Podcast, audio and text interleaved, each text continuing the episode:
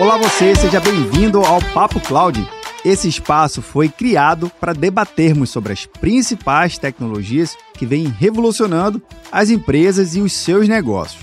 A cada convidado que passa por aqui, a gente consegue entender como esse conjunto tecnológico faz sentido para o seu segmento de negócio. E olha que legal, mesmo que a tecnologia aparentemente seja a mesma, o contexto e o significado é totalmente diferente por cada negócio.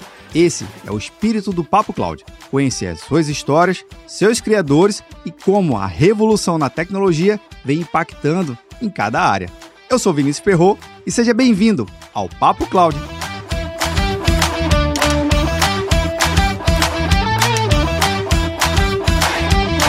Olá você, seja muito bem-vindo ao Papo Cloud. Eu sou o Vinícius Perro e nesse episódio a gente vai falar sobre o mercado de fintechs, mas não é qualquer fintech não, viu? Uma que tem muita história para contar. Eu poderia até dizer precursora de muitas das tecnologias que você, eu e todo mundo usa no nosso dia a dia através de inovação. Você sabe que o setor financeiro é um dos setores que mais revolucionou tecnologicamente ao longo dos anos. Na verdade, surgiu tecnologia, o setor financeiro sempre está de olho para tentar melhorar o processo melhorar a experiência do usuário e, obviamente, ter um controle mais assertivo. Afinal de contas, ninguém quer ter problema no bolso, né não?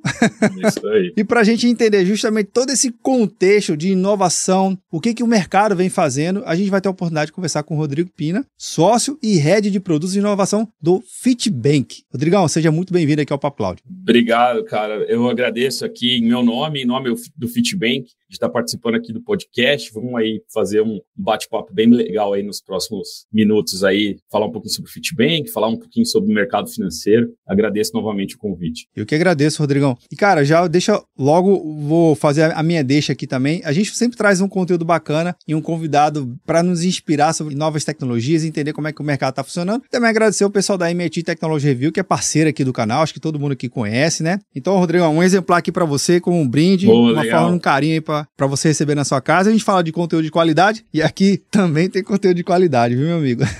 Obrigado, obrigado. Cara, vamos lá. Ô, Rodrigo, vamos tentar entender um pouquinho é, sobre esse mercado, é, obviamente, de fintechs, mas eu queria que você pudesse nos apresentar justamente no olhar do Fitbank. Como é que surgiu o contexto do Fitbank? Como é que vocês conseguiram perceber? Cara, dá pra gente entrar aqui e fazer uma coisa bem diferente e vocês já estão muitos anos nesse mercado. Conta aqui um pouquinho pra gente o que, que é vocês, né, obviamente, e como é que vocês estão ajudando o mercado. O Fitbank nasceu da experiência de nós sócios aqui, né? Eu, eu acabei me juntando ao time do Fitbank em 2019, mas eu conheci o conceito do, da ideia do Fitbank ah, desde de antes do nascimento dele porque o fundador aqui, o Otávio, é, eu já tinha trabalhado com ele no passado, e a gente sempre conversou sobre como atender o mercado financeiro, ou sobre como desenvolver tecnologia financeira de forma bastante agnóstica, digamos assim. Né? Então, assim, essa é a terceira versão da, se eu posso dizer desse, dessa forma, é, da ideia. Né? A ideia nasceu quando a gente fazia pagamento de caminhoneiro. Pagar caminhoneiro é uma coisa ultra complexa, super é, complicada por conta do inúmero número tipo de variável que você tem ali no processo, é, e que a cada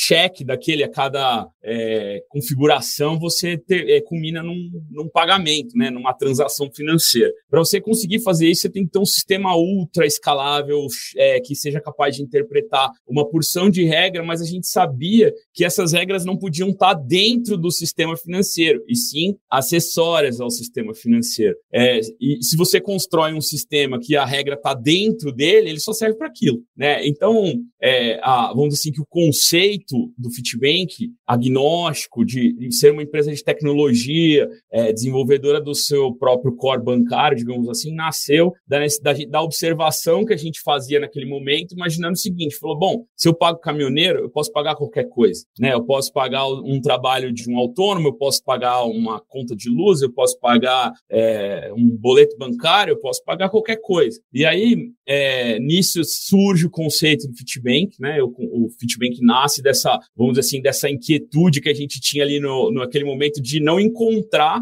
é, um sistema capaz de ser flexível o suficiente e de trazer para dentro das transações financeiras não as regras de negócio, mas as informações. Então o conceito nasce assim. Então o Fitbank nasceu em 2015 para desenvolver sua própria tecnologia de core bancário para atender esse mercado de forma genérica.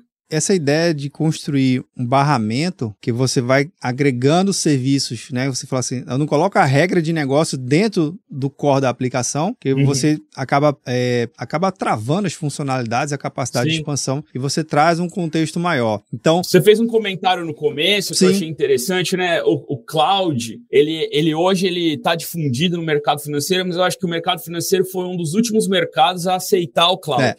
como, como base tecnológica, né? Assim, a, a gente tem uma lógica de que você não consegue manter, ou existia uma lógica que você não era capaz de, de, de ter governança sobre alguma coisa que não está na sua cercania, né? Que não está dentro do seu quadrado, digamos assim. E é justamente o contrário, o que o cloud trouxe para os mercados de forma geral é, foi um ganho de escala baseado em compartilhamento de infraestrutura, né? E o que a gente faz aqui dentro do Fitbank é justamente isso. A gente desenvolveu um core bancário nativo em nuvem para que esse trabalho que a gente faz em instância única, digamos assim, possa beneficiar todo mundo que contrata o nosso serviço pelo ganho de escala. Né? Então, você é capaz de manter a mesma governança, você é capaz de manter os mesmos controles, capaz de manter a sua autonomia, mesmo contratando um sistema de tão, é, vamos dizer assim, importante quanto um core bancário é, em nuvem. Né? Então, é isso que a gente traz para o mercado de, de novidade. Esse é o conceito que, de alguma maneira, está é, é, é, por trás de todas as ideias que a gente é, trabalha aqui dentro do Fitbank. Oferecer um core bancário nativo em nuvem com ganho de escala real, ou seja, eu não preciso fazer com que a cada novo cliente eu faça uma nova instalação. Né? Então, de alguma maneira, isso é o que faz, na linha do tempo, a nossa, vamos dizer assim, a nossa proposta ser longeva, ser, ser uma coisa de bastante longo prazo. Assim. Cara, muito bacana isso que você está falando, porque traz inovações bem pontuais e que gradativamente as empresas vão adotando e não necessariamente precisa reconfigurar todo o modelo de negócio, porque, não. enfim, a gente tem instituições bancárias aí com mais de 100 anos de, de existência, é, enfim, é o famoso legado legado por natureza, é. né? e, mas é importante estar atento a essas novas mudanças, né? E considerando justamente isso, Rodrigo, o que, que vocês perceberam de mudanças especificamente desde lá de 2015, quando vocês lançaram a solução de vocês? Obviamente começou com uma ideia bem interessante e com um cenário bastante curioso de como pagar uma força de trabalho bem específica e importante aqui para a sociedade, que são os caminhoneiros. Sim. Juntando a isso, como é que vocês é, percebem as mudanças e que mudanças foram essas de 2015 até hoje? Eu acho que a principal mudança mudança que vem acontecendo é a quebra de paradigma mesmo, que é o que a gente está falando, né? Num primeiro olhar, é, você tem ah, uma coisa assim, isso não pode dar certo. É, é nuvem não é para o sistema financeiro. O sistema financeiro não foi feito para nuvem, né? E, e, de alguma maneira a gente sabia que se a gente não adotasse a nuvem desde o começo, que a gente estaria morto. Aí você fala assim, tá, mas você pensou nisso? Não, é uma questão de quanto você tem de dinheiro no bolso, né? A nuvem trazia uma facilidade de começo que não existia antes da nuvem. Você começa um negócio com um investimento menor financeiro, é mais intelectual do que propriamente financeiro. Óbvio que depois que você vai colocando isso na linha do tempo, acho que eles acabam se equivalendo, mas você nunca vai ter o ganho de escala no on-premises que você encontra é, no cloud. Então, essa é a primeira coisa. Aí depois, com, com o passar do tempo, vamos dizer assim, que de 2015 até em algum momento a empresa durou, os caras já olhavam para a gente e falavam assim, olha, eles estão aí ainda, né? Então, assim, eles ainda não desistiram, eles ainda não morreram, né? É um bom indicador, né? É, bom indicador. E aí a gente passou a ser visto como uma, um inimigo. Né? Ou seja, tipo uma, uma inovação, alguém que devia ser combatido. Né? E hoje acho que a gente já é visto como um parceiro. E aí existe um termo bacana, né, que é o frenemy, né? Ou seja, tipo, é o cara que é seu amigo e seu inimigo ao mesmo tempo. Esse, ontem acho que eu li alguma coisa de competidor, alguma coisa assim do de quem coopera e, e compete, né? E de alguma maneira, toda tecnologia nova, ela sim, ela tende a substituir outras, mas o caminho até isso acontecer, hoje em dia, pela velocidade com que tudo acontece, eu não acredito muito naquela coisa do, do tipo bruta. Nasceu e morreu, sabe? Ah, uma coisa nova nasceu, então outra morreu imediatamente. Eu acho que existe uma transição de adoção, que é o que a gente está vendo aqui, que ela, ela cria, num primeiro momento, medo, e depois ela vai se adaptando para que, de alguma maneira, exista uma cooperação ou uma, uma vamos dizer assim, uma, uma parceria entre uma tecnologia nova e uma tecnologia legada. Você usou esse termo, né? É, e é bastante isso. Até para uma empresa jovem como a nossa, a gente está é, indo para o oitavo ano de vida aqui. É, se você não, não, não combater o legado, não é porque você nasceu recente que você vai continuar novo para sempre, né? Você tem que Verdade. exercitar isso todo dia. Todo dia você tem que trabalhar para melhorar a performance, todo dia você tem que trabalhar para deixar o que você pensou em 2015 para trás e colocar o que você pensou em 2023 no lugar do que você pensou em 2015. Então é uma coisa assim, é um trabalho contínuo, né? A brincadeira que eu faço é que não existe inovação, existe trabalho, né? Se você fala assim, beleza, você está trabalhando, está focado em eficiência operacional, está tá fazendo a sua lição de casa, automaticamente a inovação está vindo, porque é, é, é para isso que você inova, né? É para isso que você trabalha de alguma maneira, para substituir o legado. Você está sempre combatendo isso de alguma maneira. Verdade. O novo de hoje é o legado de amanhã, se você não é. fizer nada.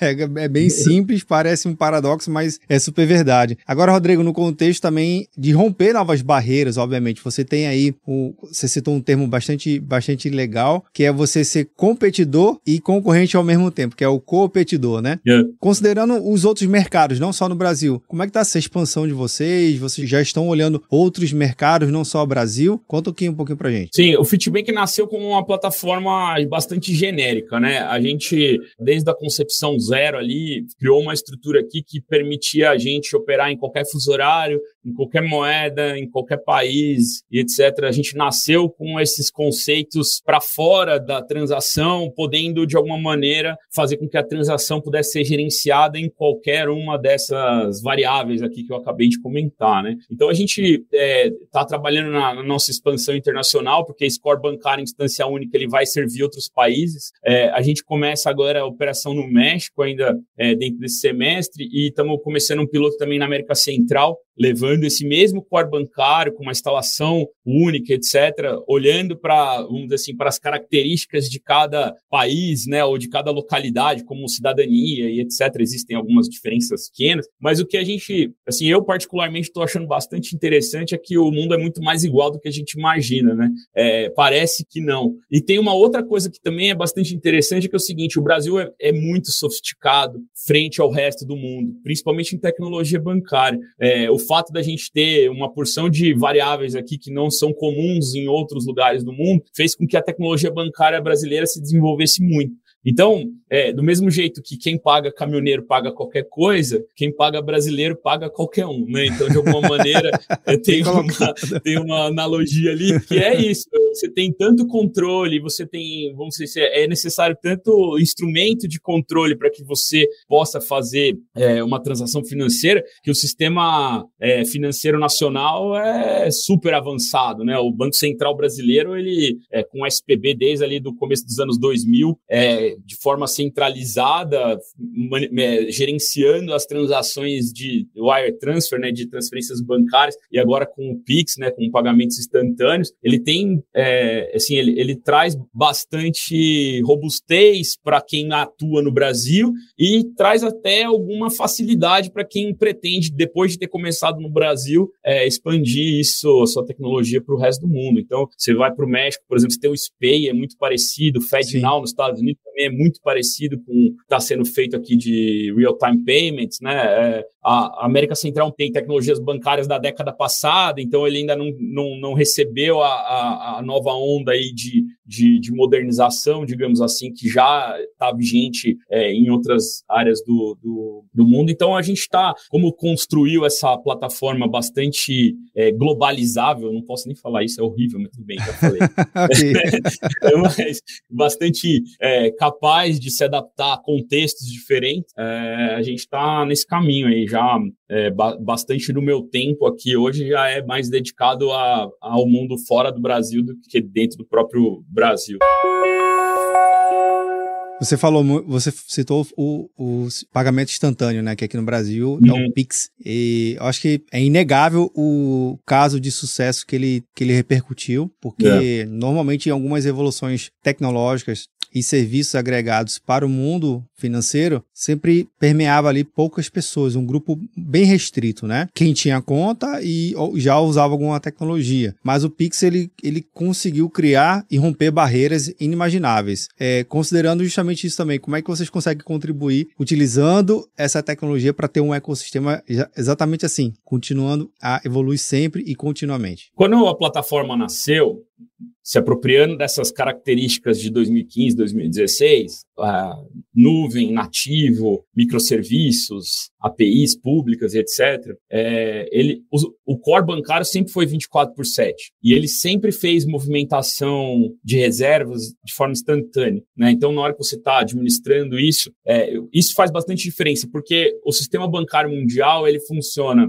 é, em duas bases. Né? Até os cartões eles trabalham assim, eles são os, os que são mais conhecidos por isso. Você tem uma transação de autorização, uma base de autorização e depois você tem uma base de liquidação, ou seja, são duas e na hora que elas se juntam você conclui uma transação financeira, ou seja, uma pré-autorização ou uma autorização em tempo real que te faz poder sair da loja com a mercadoria que você desejou adquirir e depois uma ordem de liquidação que chega em batch na madrugada, etc, etc. Então, isso é, vamos dizer assim, a origem do sistema financeiro. É, do, do outro dia estava conversando com o pessoal aqui, eu falei assim, cara, a origem do mercado financeiro é esse, né? Se você for pensar quando você entrou num banco pela primeira vez lá em 1400 e alguma coisa, para você poder fazer um depósito, o cara contou seu dinheiro e anotou isso lá num livrinho, né?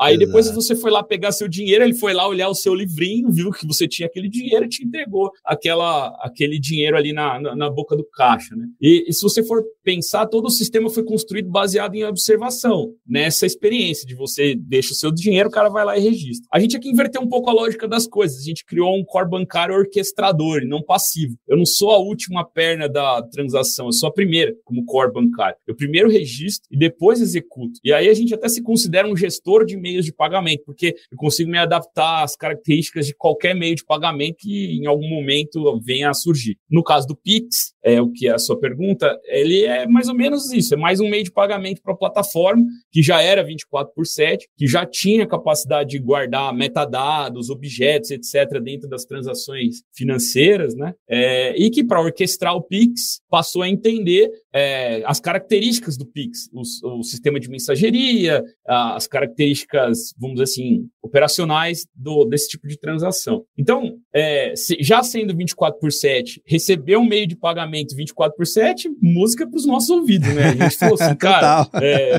vamos lá. E o que eu acho mais interessante, que é, pouca gente é, de alguma maneira comenta, que, e que é o maior desafio dessa, dessa adoção dos meios de pagamento real-time, é a movimentação de reserva dentro da mesma transação. Ou seja, não existe base de autorização e base de liquidação. Existe, toma o dinheiro aí, é, ou me dá o dinheiro aqui. É isso que está acontecendo quando você está fazendo Pix. E, e, ou um, um real-time payments, né? É, o conceito do real-time payments é a movimentação em tempo real de reserva. É, e o que, que isso é legal? Ele entra como substituto do dinheiro. Então, o dinheiro em espécie é essa movimentação de reserva. Está no meu bolso, passa para o seu bolso, certo? Eu tirei uma nota de 100 reais do meu bolso, te entreguei, agora está na sua reserva, não está mais na minha reserva. Quando você faz uma transação por cartão, você vai lá e faz uma autorização de um compromisso de pagamento de 100 reais. E aí, amanhã, né, você recebe esse dinheiro na sua conta. A reserva chega no dia seguinte e ele funciona todo com esquema de garantias e etc., para que não haja um problema de sistêmico, né? Sim. É, financeiro. Agora, o Pix não, o Pix ou Real-Time Payments, ele é uma movimentação de reserva em tempo real. Ou você faz a movimentação de reserva, ou o risco de gestão dessa reserva passa a ficar muito caro para você, porque se você comete um erro operacional, é, você perde a reserva. Né? Então, a, a, vamos dizer assim, que o grande desafio que, que o Real-Time Payments trouxe para o mercado financeiro, para o mercado de tecnologia, principalmente voltado para o mercado financeiro, foi essa questão da transferência de reserva em tempo real. Então, porque isso tem implicações N. Ah, como é que fica a contabilidade? Como é que fica o relatório? Como é que fica o processo da madrugada, que, né, que já existe. Então, de alguma maneira, o que a gente vem fazendo é que como a gente desenvolve tecnologia 24 por 7 em nuvem, nativa, etc. E nós somos os desenvolvedores dela, ou seja, tipo, o código é nosso. A gente hoje tem 600 colaboradores aqui com a gente desenvolvendo todo dia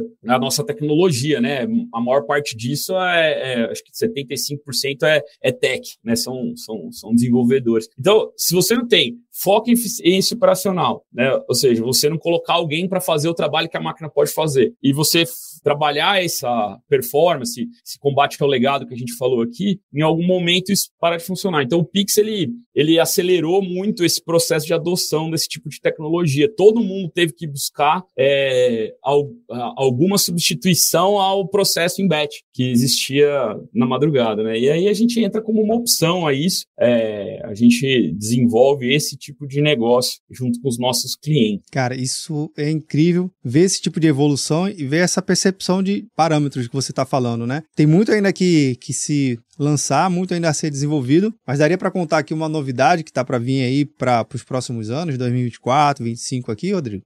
Dá sim. Sendo um core bancário e preparado para pagar qualquer coisa, qualquer moeda, etc., e também sendo capaz de agregar informação às transações financeiras, o que a gente acredita muito que a partir de agora a gente começa a criar, eu já tenho até aqui dentro de casa algumas coisas e a gente também acredita bastante na, na oferta de crédito, digamos assim, que é criar inteligência em cima dessa plataforma super flexível. Né? Então, vamos imaginar o seguinte, a, o Pix é 24 por 7, movimentação de reserva em tempo real, que eu acabei de comentar. Você, de alguma maneira, tem que manter uma performance de 10 segundos ali, ponta a ponta, né, para concluir esse tipo de transação. Tá, beleza, você consegue fazer a movimentação em 10 segundos. E aí, como que você começa a colocar inteligência em cima dessa, desse tipo de transação? Então, aqui a gente já tem duas, não são exatamente produtos, mas vamos dizer assim, é, interpretações ou, ou, camadas de inteligência sobre a transação financeira é, de ordens de pagamento e ordens de recebimento, ou seja, é, payment order, collection order, Sim. onde eu coloco é, inteligência numa ordem de pagamento. Então, eu quero pagar o Vinícius desde que o Vinícius comprove que fez tal coisa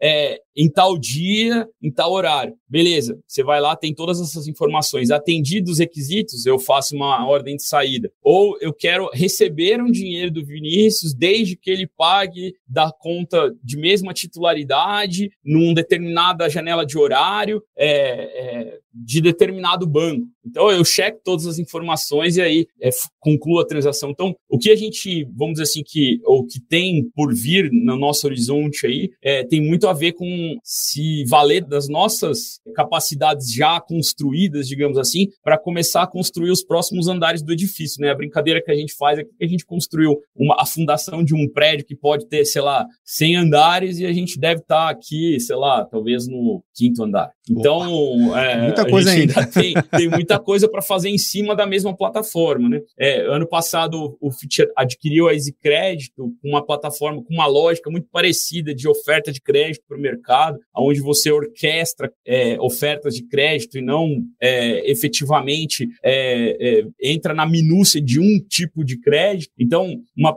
crédito carece muito de conta escrow, né? De contas que são que sejam gerenciáveis, é, carece muito de controle em cima de transação, para o dinheiro ir parar na, na mão da, da, da, pessoa no tempo correto, desde que as características estabelecidas por aquele crédito sejam cumpridas e por aí vai. Então, assim, a gente começa a ver é, um, vamos dizer assim, um ganho de um ganho de, de sinergia entre esse, esse tipo de, de oferta e o que a gente já vem construindo aqui, muito grande para os próximos, próximos meses aí, próximo semestre, por aí vai. Cara, incrível, incrível isso, é, Rodrigo. Agora, de uma forma é, bem didática, como você está sendo assim, aqui no nosso episódio, alguém que está vendo ou nos ouvindo, fala assim, poxa, achei interessante essa ideia do, do Rodrigo aqui, querer, querer me conectar com o pessoal do Fitbank. Como é que eu faço? Explica aqui pra gente e essa essa conexão da solução de vocês, a gente já sabe que não é, né? Mas explica aqui pra gente. É um monte de servidor que você vai lá instalar na casa do cliente ou algo mais, mais mágico que a nuvem permite?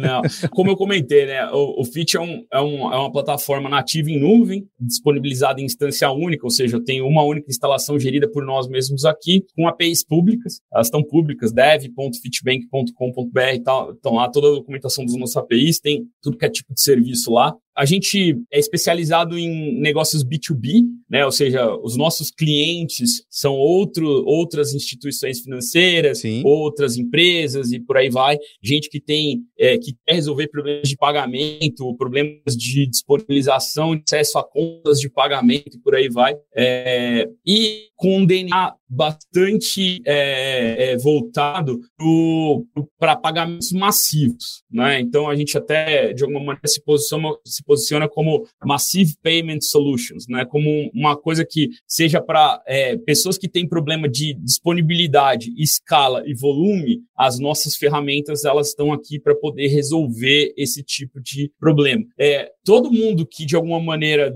começa a fazer o desenvolvimento de, de tecnologia financeira, se não o fizer de maneira adequada, encontra o fim, né? encontra o, o, o limite da aplicação. Uma parte desse limite você resolve com dinheiro, que é ainda mais em nuvem. Se você tiver um cartão de Sim. crédito com limite bem carguinho, né? Você consegue aumentar o tamanho do motor e aí você consegue performar. Mas mesmo isso tem limitação, né? E aí a gente é, sempre, de alguma maneira, as nossas conversas aqui é a gente não pode é, cair no, no, no, conto do sucesso, né? Que é assim, na hora que você foi lá e deu certo, você tem tanto problema que você não consegue ir além do que você conseguiu fazer na hora que você teve sucesso. A gente já se considera uma, uma empresa bastante bem sucedida, estabelecida, etc., e continua trabalhando para não cair nesse buraco, ou seja, para não achar esse fim de forma antecipada e não depois que ele já aconteceu, né? Então, é por isso que gente tem um time de tecnologia bastante grande, por isso que a gente se dedica muito na melhoria constante dos nossos processos e etc, etc, etc, para conseguir seguir nesse caminho do cloud, que não é só ir lá e contratar a nuvem, não adianta você não é. ir lá e contratar uma dessas nuvens públicas, né? E aí depois colocar uma aplicação concebida para cliente servidor, digamos assim, se é que ainda existe esse termo, é, é on-premises, para tirar o pro máximo proveito do que a nuvem pode te dar. Então você tem que trabalhar em distribuição, você tem que trabalhar em cada vez serviços menores e tal, e aí por aí vai. A gente se dedica bastante aí nessa, vamos dizer assim, nessa jornada. se quiser encontrar a gente aí lá no site do Fitbank também tem é, os dados para contato, procura alguém do nosso time comercial, o LinkedIn também. Então. Sensacional. Rodrigo, última pergunta de encerramento do nosso episódio. Episódio bom é assim, voa rápido, assim como a yeah. nuvem, né? A velocidade da nuvem aqui, viu? É isso aí. a pergunta de encerramento aqui, Rodrigo, é mais para a gente ter a percepção do nosso convidado. É, a resposta pode ser técnica ou não técnica. Na verdade, a resposta que a gente mais gosta aqui é a que vem do coração. É bem essa que tá valendo aqui. Mas bora lá. Para o Rodrigo, o que é essa tal da computação em nuvem? Resposta do coração, né? Aquela, Sim. né?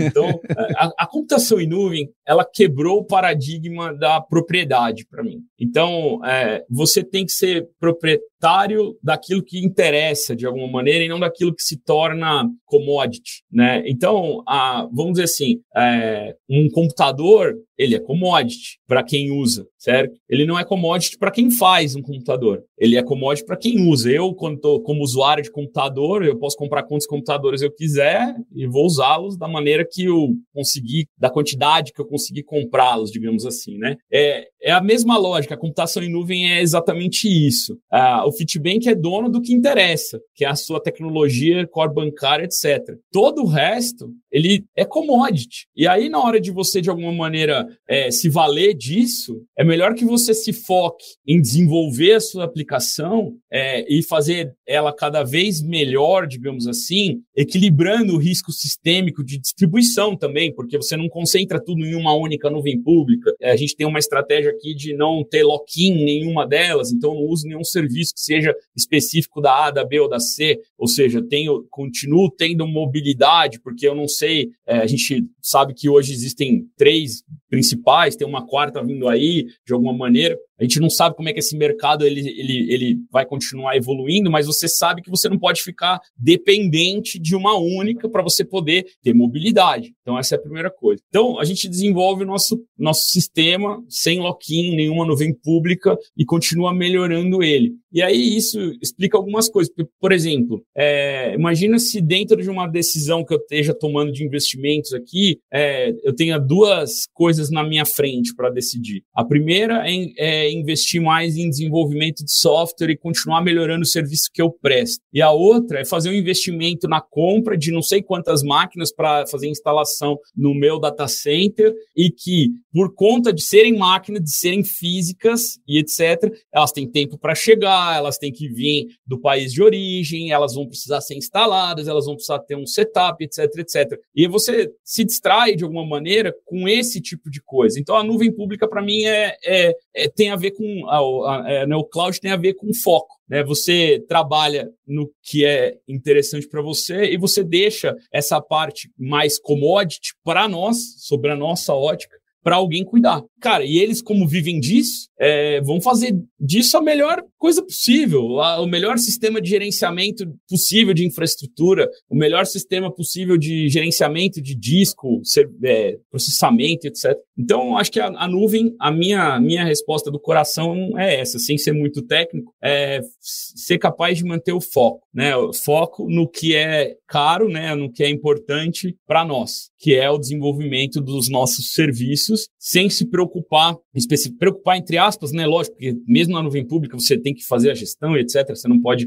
não cuidar, mas você não entra em projetos de infraestrutura. Acho que esse é o, esse é o grande lance. Projetos extensos que dependem da, da entrega de um computador depois de seis meses, porque hoje tem Imagina, na, na fila da HP lá tem a Amazon, a Microsoft, a, a, a, o Google comprando milhares de servidores e eu querendo comprar, sei lá, 100. Né? E, e aí. É, ou menos, exatamente. Então, maravilha, maravilha. É Rodrigo, adorei a tua colocação, a tua visão bem interessante aqui. Obviamente, nos agraciou bastante. Sucesso nessa jornada. Ano que vem a gente volta aqui nesse episódio para reconfigurar e falar assim: Ô Rodrigo, ó, será que já tá só tá no quinto andar mesmo ou já tá no trigésimo? Qual, qual é, andar vocês estão aí hoje mais? Andar rápido, é isso mesmo. Obrigado, Vinícius. Muito bom o bate-papo, gostei bastante aí. Começar o dia aí com uma conversa é, agradável. Obrigado pelo convite mais uma vez. Eu que agradeço. Bem, e você que tá vendo ou nos ouvindo, o que, que você achou do bate-papo aqui com o Rodrigo? Olha só, vocês aí, amigos, amigos das transações que eu, que eu sei que conheço, eu sei que tem muita gente aí, tá com o processo engargalado? A solução está aqui no link na descrição, viu? Conheça mais e entre em contato com o pessoal é do Fitbank. Eu acho que tenho certeza que eles vão poder te ajudar naquela transação que a gente conversou lá atrás e falou, pô, tá engargalando, como é que eu melhorar minha fila, Vinícius, aqui? Resolveu o problema. É. Simples assim. Agradeço também o pessoal da MIT Technology Review pela parceria aqui no canal, como sempre, de muitos anos também. A gente gosta de parcerias assim, longas e traga realmente fruto para todo mundo. E você que chegou até aqui, deixa um comentário, né? Saber sua opinião, compartilha esse episódio, sempre nos ajuda a chegar mais longe. Se te interessou, a gente participa também lá no nosso grupo do Telegram, lá no grupo do Papo Cloud Makers, link na descrição. Obrigado pela sua participação e audiência. E aí, tá na nuvem?